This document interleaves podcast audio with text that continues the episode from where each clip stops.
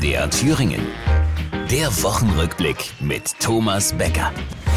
Erste Schüler haben mit der KI gespickt in der Prüfung. Daran sieht man, wie klug die jungen Leute heute sind. Auf so eine Idee wären wir doch nie gekommen. Wir haben an den Prüfungstagen noch Bücher auf dem Schulklo versteckt. Nur. Wenn die KI unvorhergesehene Fehler macht, dann wird es natürlich ganz schwierig. Das zeigen wir gleich. Zunächst war es auch schwierig für die Klimakleber. Es gab Hausbesuche in dieser Woche, nicht von der Lehrerin, sondern von der Polizei. Ja, die Polizei hat die Tür eingetreten und ist ist in, mit gezogener Waffe in mein Zimmer gelaufen, als ich noch im Bett lag. Razzia bei Carla, Hände hoch. Ja, wie denn, wenn da der halbe Straßenzug noch dranhängt? Und wir haben die fehlerhafte KI dann gefragt, was sie denn den Klimaklebern vorschlägt als Alternative zum Kleben. Engagieren in politischen Prozessen, hat sie geantwortet, und Lösungen präsentieren. Was für ein Blödsinn.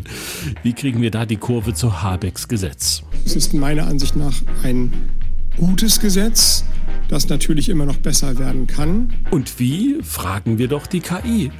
Wir haben tatsächlich auch dieses Gesetz mal analysieren lassen, neben einiger Vorschläge zu Anreizen, zu sozialem Ausgleich, zu Wissenstransfer schreibt die KI auch, Zitat, überarbeiten Sie den Gesetzestext, damit Bürgerinnen und Bürger die Anforderungen leichter verstehen können. Witzig ist die KI also auch. Deutsche Gesetze leicht verständlich. Was ist denn das für ein Quatsch? Und da setzen wir noch einen drauf und begrüßen erstmal den Kanzler. Was die Frage betrifft, dass mir Leute guten Tag sagen und mich begrüßen, das ist äh ganz normal. Ja, aber trotzdem hatte die KI keine Idee, warum der Typ den Kanzler umarmt hat. Der hat ja nichts gemacht. Auch die Ampel, völlig ratlos. Man kann sagen, so ratlos wie Fußball Deutschland. Bayern und Dortmund. Beide wollten einfach nicht Meister werden. Das Problem nur, das sehen die Statuten der Liga nicht vor.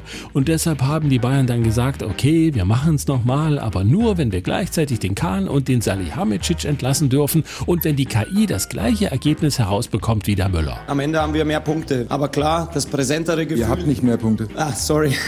Hast du recht, der war gut. Der war gut. Äh, wir haben noch nicht mal mehr Punkte. Das war die Woche. Der Wochenrückblick mit Thomas Becker. Auch als Podcast unter mdrthüringen.de.